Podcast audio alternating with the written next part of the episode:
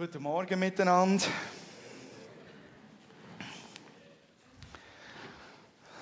Geht's euch gut? Okay. Wer, wer wartet noch auf Geschenke? Oh, wow. Also ich hoffe, ihr habt gestern gleich schon etwas bekommen. Dann wünsche ich euch viel Gnade und Geduld, bis ihr sie bekommt. Ich weiss nicht, wie das bei euch so läuft, zeitlich. Aber bei uns ist fast alles verteilt worden gestern. Fast alles. Bis auf die, die verspätet kommen. Die Geschenke, die nicht rechtzeitig geliefert sind worden, ist bei uns alles verteilt worden. Äh, wir haben es wirklich genossen, gestern zusammen zu sein und, und ähm, die Gemeinschaft zu genießen. Und äh, vor allem dann natürlich auch noch fein zu essen. Das Mittagessen hat bei mir angedauert bis nachts. Ich musste eigentlich nichts mehr zu mir nehmen. Ich war satt, pappsatt, von nachmittags bis heute Morgen. Könnt ihr euch vorstellen, wie viel Fleisch es gab? Ja, wir haben es genossen. Ich hoffe, euch geht es auch in dieser Beziehung gut. Ähm, ja, Zacharias und Elisabeth, ähm, die beiden sind für mich das, das Ehepaar, diese Weihnachten und ich habe äh, eine Predigt vorbereitet mit einem Titel, den ich nicht mehr weiß. Genau, Zacharias, ein gesegneter Zweifler. Habe es nicht mehr gewusst. Ich habe es mir auch nicht aufgeschrieben. Ich gehe mit euch in die Geschichte hinein. Wer eine Bibel dabei hat, kann gerne Lukas Evangelium Kapitel 1 aufschlagen, das Neues Testament. Oder wer keine dabei hat, darf es auch nachlesen hier an der Wand geworfen nicht mit Gottes Finger geschrieben, sondern mit unserem genialen Beamer gebeamt. Ich lese ab Vers 5. Ja. Es war in den Tagen des, des Herodes, des Königs von Judäa, ein Priester mit Namen Zacharias aus der Abteilung des Abia und seine Frau war aus den Töchtern Aarons und ihr Name Elisabeth. Beide aber waren gerecht vor Gott und wandelten untadelig in allen Geboten und Satzungen des Herrn. Und sie hatten ein, kein Kind, weil Elisabeth unfruchtbar und beide waren in ihren Tagen weit vorgerückt. Es geschah aber, als er in der Ordnung seiner Abteilung den Priesterdienst vor Gott verrichtete, traf ihn nach der Gewohnheit des Priestertums das Los, in den Tempel des Herrn zu gehen, um zu räuchern. Und die ganze Menge des Volkes stand betend draußen zur Stunde des Räucherns. Ihm erschien aber ein Engel des Herrn und stand zu Rechten des Räuchersaltars. Und als Zacharias ihn sah, wurde er bestürzt und Furcht kam über ihn. Der Engel aber sprach zu ihm, fürchte dich nicht, Zacharias.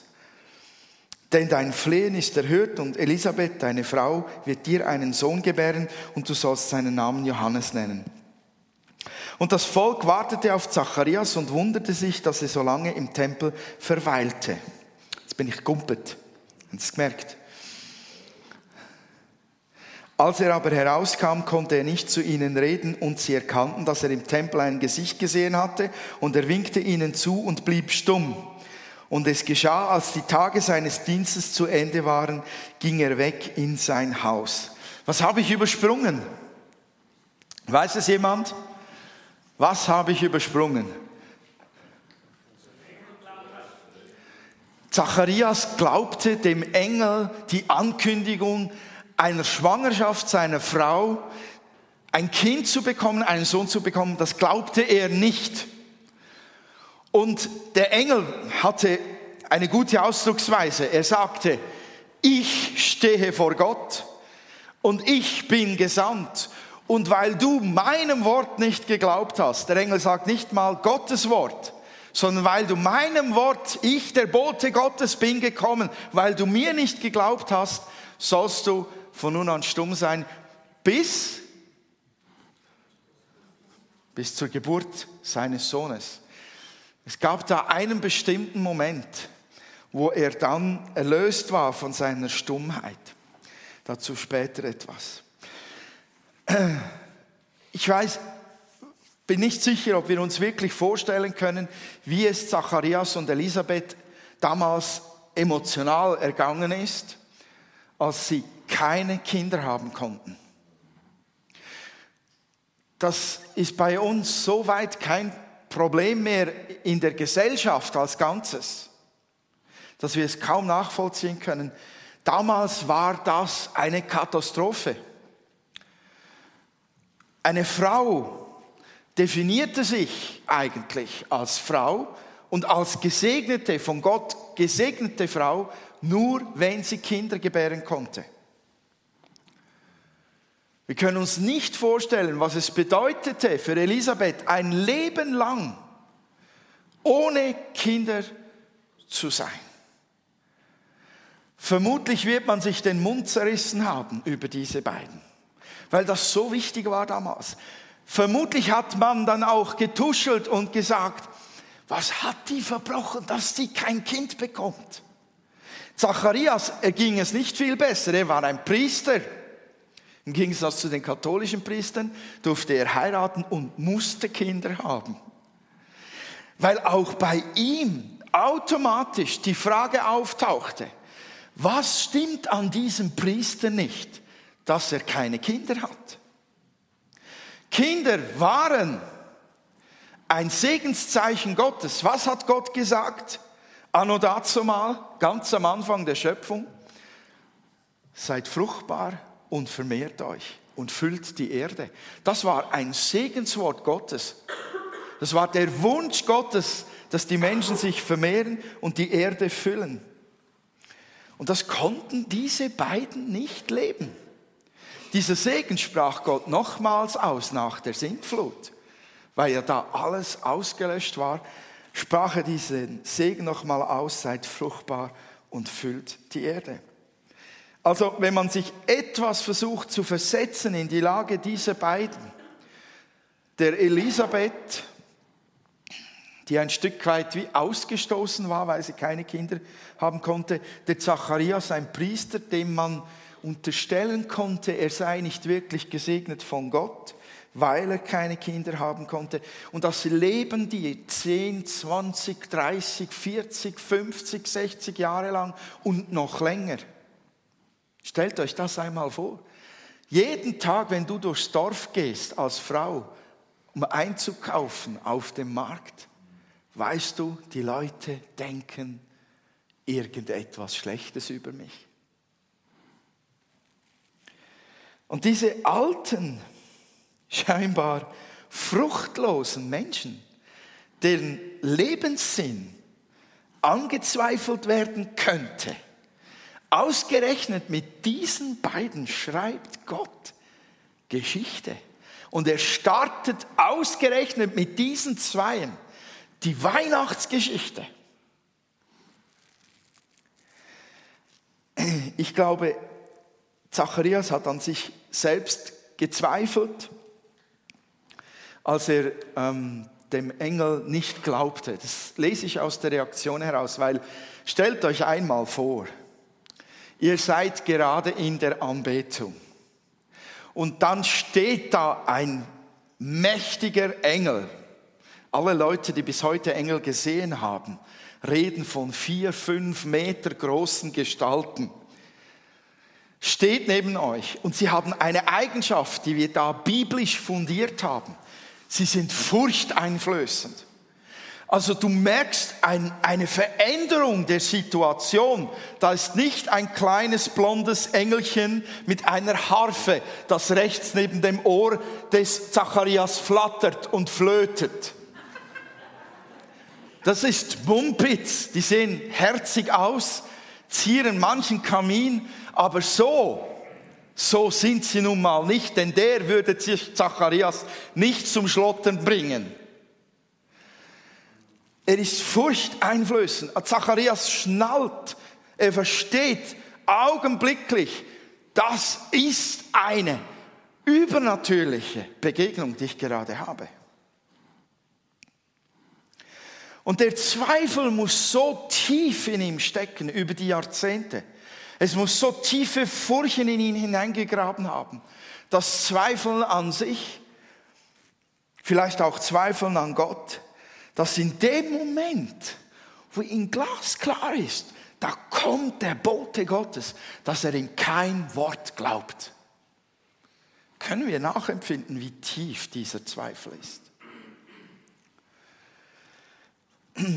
Und ich sage es nochmal, vermutlich zweifelt er mehr an sich selbst und denkt vielleicht, mir soll so etwas nochmal geschenkt werden, mir, altem Tatterkreis.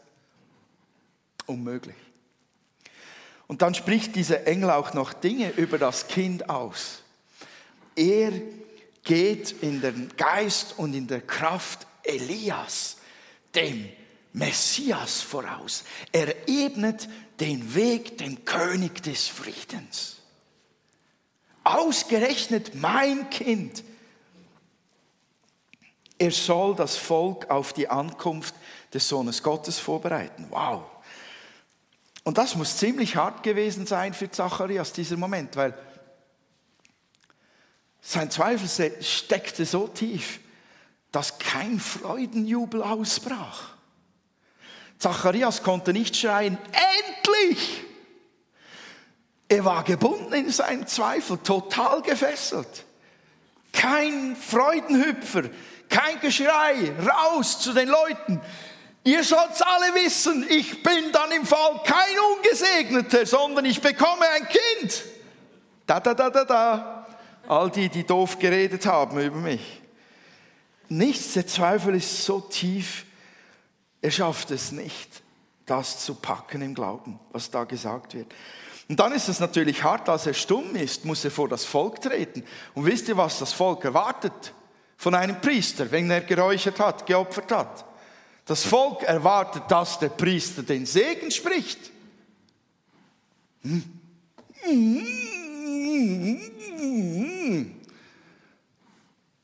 Ziemlich doof. Sehr schwierig der Dienst, den er in dem Moment am Volk tun sollte, den kann er nicht tun. Und wisst ihr, die glaubten damals, dass wirklich der Segen, den der Priester ausspricht, gerade wenn, es, wenn wir an den aaronitischen Segen denken, der Herr sei mit dir, dann glaubten die, dass wenn der Priester es sagt, Gott, weil er einen Bund mit uns geschlossen hat, diesen Segen wahr macht über ihrem Leben. Und darauf haben die gewartet. Das ganze Volk stand betend draußen und Zacharias kam raus und konnte sie nicht segnen. Er konnte seinen Dienst nicht tun. Ha. Ausgerechnet der Priester, der ständig mit Gottes Angelegenheiten zu tun hat. Aber jetzt, wo ihm Gott mächtig begegnet, traut er ihm nicht. Und hier stoße ich auf etwas, kannst du Punkt 1 einblenden? Ähm, was uns alle betrifft. Ich habe das übertitelt mit Bleib nicht stumm beim Warten. Zacharias war stumm, er musste stumm warten. Das war übernatürlich geschehen. Er war einfach, es war einfach so verordnet, Ende aus. Er konnte nichts tun, um das auszulösen, um, um sich frei zu machen von der Stummheit. Aber es war auch eingegrenzt, diese Zeit, in der er stumm bleiben sollte. Die hatte Gott sei Dank ein Ende. Weiß es jemand noch, wie lange? Ungefähr, ungefähr neun Monate und etwas mehr vielleicht. So, ich fühle mich mit Zacharias verbunden in, in dem Punkt, warten, bis sich die Verheißung erfüllt. Stumm ist eine andere Frage.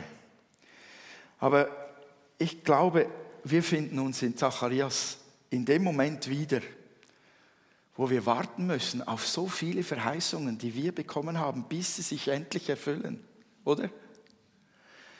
Und manchmal ist es doch dann auch so, dass man sich fragt, warum nicht? Warum jetzt nicht? Wann dann? Wie dann? Oder man fragt sich, was habe ich falsch gemacht, damit sich diese Verheißung, dass die sich nicht erfüllt hat? Oder wie ist es mit meinen Gebetserhörungen? Wo sind die geblieben? Die, die noch nicht erfüllt wurden. Manchmal muss man doch noch lange warten, bis sich das Versprochene erfüllt, oder? So die Weißhäuptigen unter uns könnten uns wahrscheinlich Geschichten darüber erzählen, wie lange sie warten. Zacharias war stumm gemacht worden. Für die eine eine Strafe und für die anderen ein Segen. Wisst ihr warum ein Segen? Wie oft hast du schon gebetet, Herr, gib mir doch ein Zeichen. Gib mir doch ein Zeichen, dass, dass, dass du noch an mich denkst. Dass, dass dieses Gebet bei dir angekommen ist. Gib mir doch ein Zeichen. Wer hat schon gebetet? ja. Wisst ihr, was Zacharias erlebt? Er bekommt ein Zeichen. Darum beneide ich ihn ein wenig.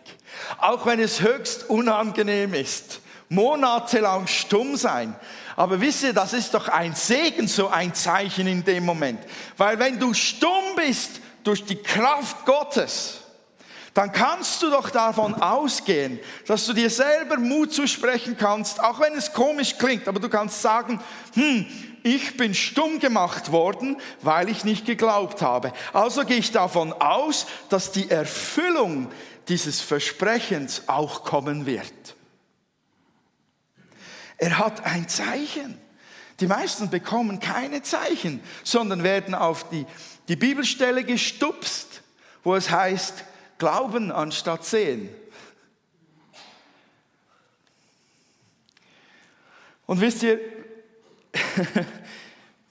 wir haben alle Zweifel und wir werden nicht einmal mit Stummheit dafür bestraft oder gesegnet. Ich denke, wir müssen glauben, das ist eine Herausforderung, aber nicht stumm warten. Dort Darin unterscheiden wir uns von Zacharias. Wir müssen nicht stumm warten, bis es sich erfüllt. Wie, wie, wie macht man das? Indem wir uns in unserem Herz entscheiden, Gott zu vertrauen, weil wir ihn kennen. Kennst du Gott? Weißt du, wie er ist? Könntest du mir ein paar Sachen aufzählen, von denen aus du Gottes Charakter beschreiben kannst? Er ist unser Schöpfer. Er ist unser Freund, sagt die Bibel. Er ist unser Retter. Er ist ein Freund von Zöllner und Huren. Er hat seinen Sohn auf die Erde geschickt. Aus dem Himmel auf die Erde. Und dann ans Kreuz. Er hat uns erlöst, er hat bezahlt für unsere Schulden. Er möchte, dass wir völlig rein sind, kein Graben zwischen uns und ihm besteht. Er möchte uns, uns lieben können, total halten können. Er ist auferstanden von den Toten, damit er uns dann zu sich holen kann, wenn er uns Wohnung gemacht hat im Himmel.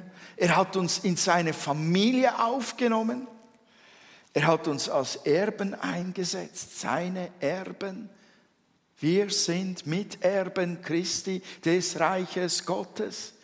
Und wisst ihr, wenn ich solche Dinge aufzähle, spüre ich das Herz von Gott, dann merke ich, was ich für einen Gott habe, dann erkenne ich, wer er ist. Das sagt uns über ihn, dass er uns außergewöhnlich liebt außergewöhnlich echt, außergewöhnlich treu und seine Versprechen erfüllt. Und wenn wir uns dieses Herz von Gott, den Charakter Gottes vor Augen führen, genau in den Momenten, wo wir zweifeln, wo wir uns fragen, wann kommt endlich diese Gebetserhörung? Wisst ihr, was dann geschieht? Ich glaube, weil ich es selbst erlebe, dass dann trotzdem Zweifel etwas in mir drin beginnt sich zu verändern und es bleibt kein stummes und zitterndes und verzweifeltes Warten, sondern es kann ein lautes, proklamierendes, lobendes, preisendes und anbetendes Warten werden. Das ist ein gutes Wort. Das ist etwas, das ich selbst teste und erlebe. Wir können trotzdem, wir warten müssen, unseren Glauben leben. Wir können trotzdem proklamieren, singen, anbeten und laut bezeugen, dass unser Gott ein guter, treuer, echter, liebender Vater ist. Amen. Wir können uns so selbst stärken, wenn wir auf Verheißungen warten müssen, die sich erfüllen sollen. Das zweite ist, Ähm, und ich habe zwei, drei, zwei, Punkt 2 und Punkt 3 so irgendwie zusammengenommen. Irgendwie geht es nicht auseinander dividiert. Was ich bewundere ist, Zacharias bekommt ein Zeichen. Er wird nicht aus, aus dem Plan heraus getilgt, sondern Gott zieht es durch mit Zacharias. Auch wenn er zweifelt. Gerade der, gerade der, gerade der, der zweifelt, genau dem will ich zeigen, dass ich wahr bin, wahrhaftig bin und meine Versprechen erfülle. Und niemand von uns ist vor Zweifeln gefeit. Es soll niemand denken, er sei ein schlechter Christ, nur weil er mal zweifelt. Das sind die beiden Dimensionen, die sich aneinander reiben in uns drin. Die Prägung dieser Welt, unsere menschliche Prägung und die übernatürliche Welt Gottes. Die reiben sich aneinander. Das geht im Kopf manchmal nicht zusammen, manchmal auch irgendwie im Herz nicht. Und dann passiert es, dass man zweifeln kann. Zweifel bremst Gott aber nicht aus. Und schaut mal, was für Vorbilder die beiden waren. Habt ihr es noch im Ohr, was die Bibel über Zacharias und Elisabeth sagt? Untadelig. Untadelig. Da gab es nichts an ihnen zu kritisieren. Sie waren vollkommen in der Einhaltung des Gesetzes, der Gebote. Und trotzdem zweifelt Zacharias. Zweifel kann die besten, hm, in Anführungszeichen, die größten Christen treffen.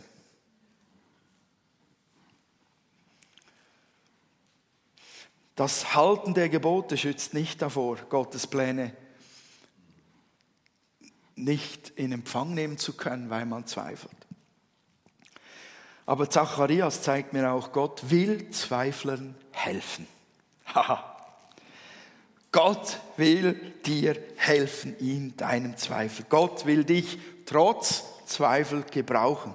Kinder von Zweiflern müssen nicht scheitern. Das ist nämlich auch so ein Ding, das damit schwingt.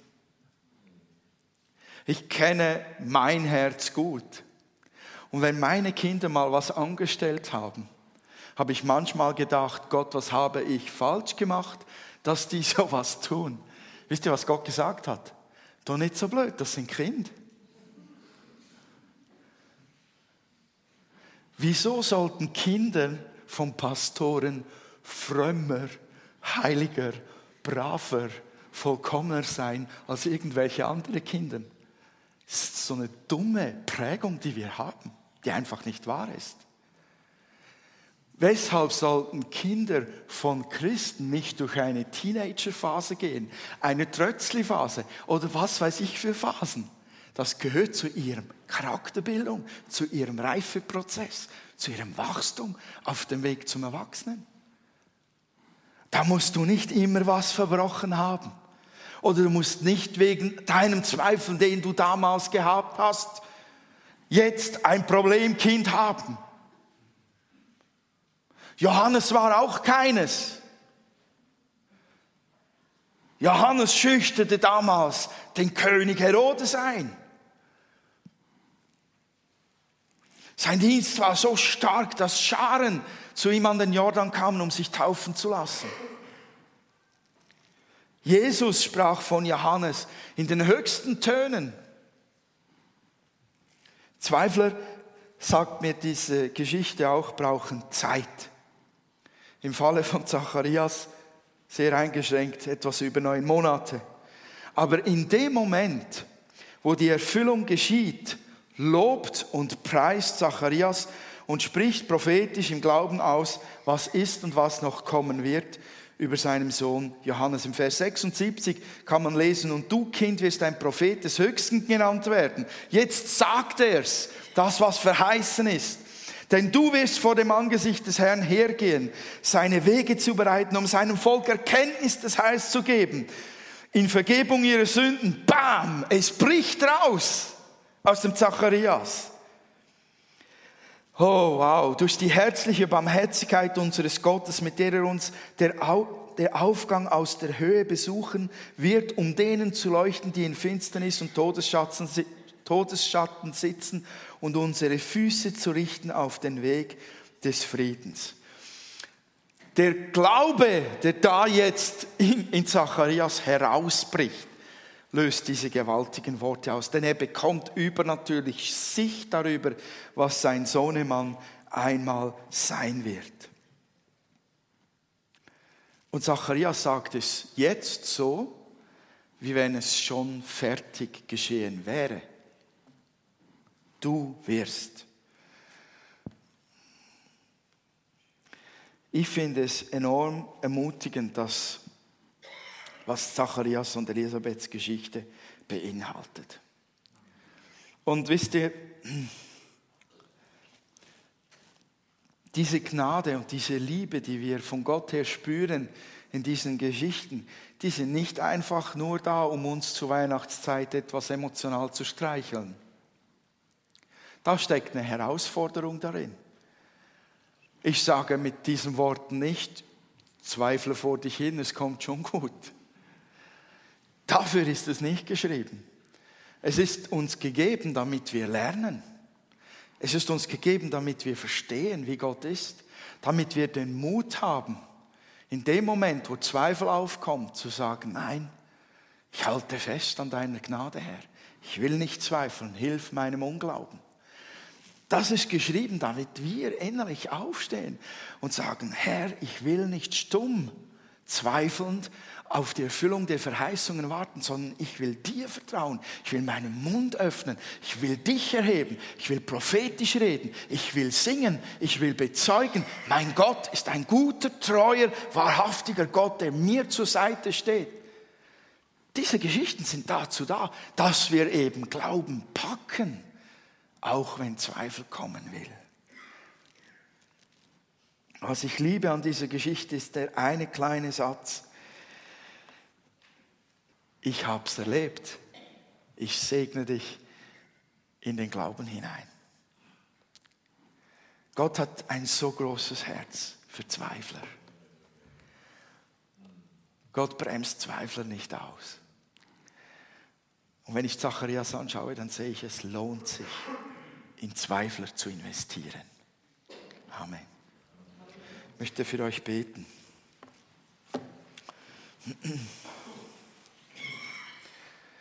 Vater, ich danke dir von ganzem Herzen für dein Wort, für deine Bibel, Herr.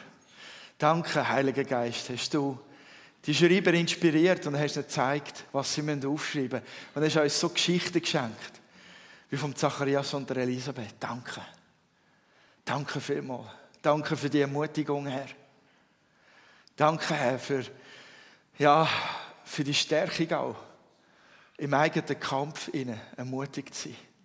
Danke, Herr, dass du uns mit dem Heiligen Geist Kraft hast gegeben. Mitten im Kampf von den Zweifeln oder im Warten, Frieden zu empfangen und zu Mauern aufzutun im Glauben und auszurufen, mein Gott ist lebendig. Und ich möchte euch dort drin wirklich segnen, es soll zunehmen, die Stärke in euch. Die Stärke von unserer Gemeinde soll zunehmen, dass sie Glauben lebt. Dass die Wahrheit vom, vom Wort Gottes unsere Herzen beseelt. Es soll zunehmen in deinem Herz, dass du über Glauben bitte verstehen, über Zweifel, über die Situation hinein kannst Gott loben und preisen und dein Herz kann erfüllt sein mit dem Frieden von Gott. Ich sage euch in das Sinne, dass ihr erkennt, wie sehr Gott euch gern hat. Und eure Kind, egal was in der Vergangenheit ist geschehen. Vater, ich bitte dich herzlich für alle da, dass die Augen auftust, Herzensaugen, über deine große Liebe. Wie du nicht verurteilst, wie du an dein Herz ziehst, jeden einzelnen Zweifler, wie du ihn umarmst und wie du freisetzen willst für neuen Glauben. Ich sage euch da drinnen. In Jesu Namen. Amen.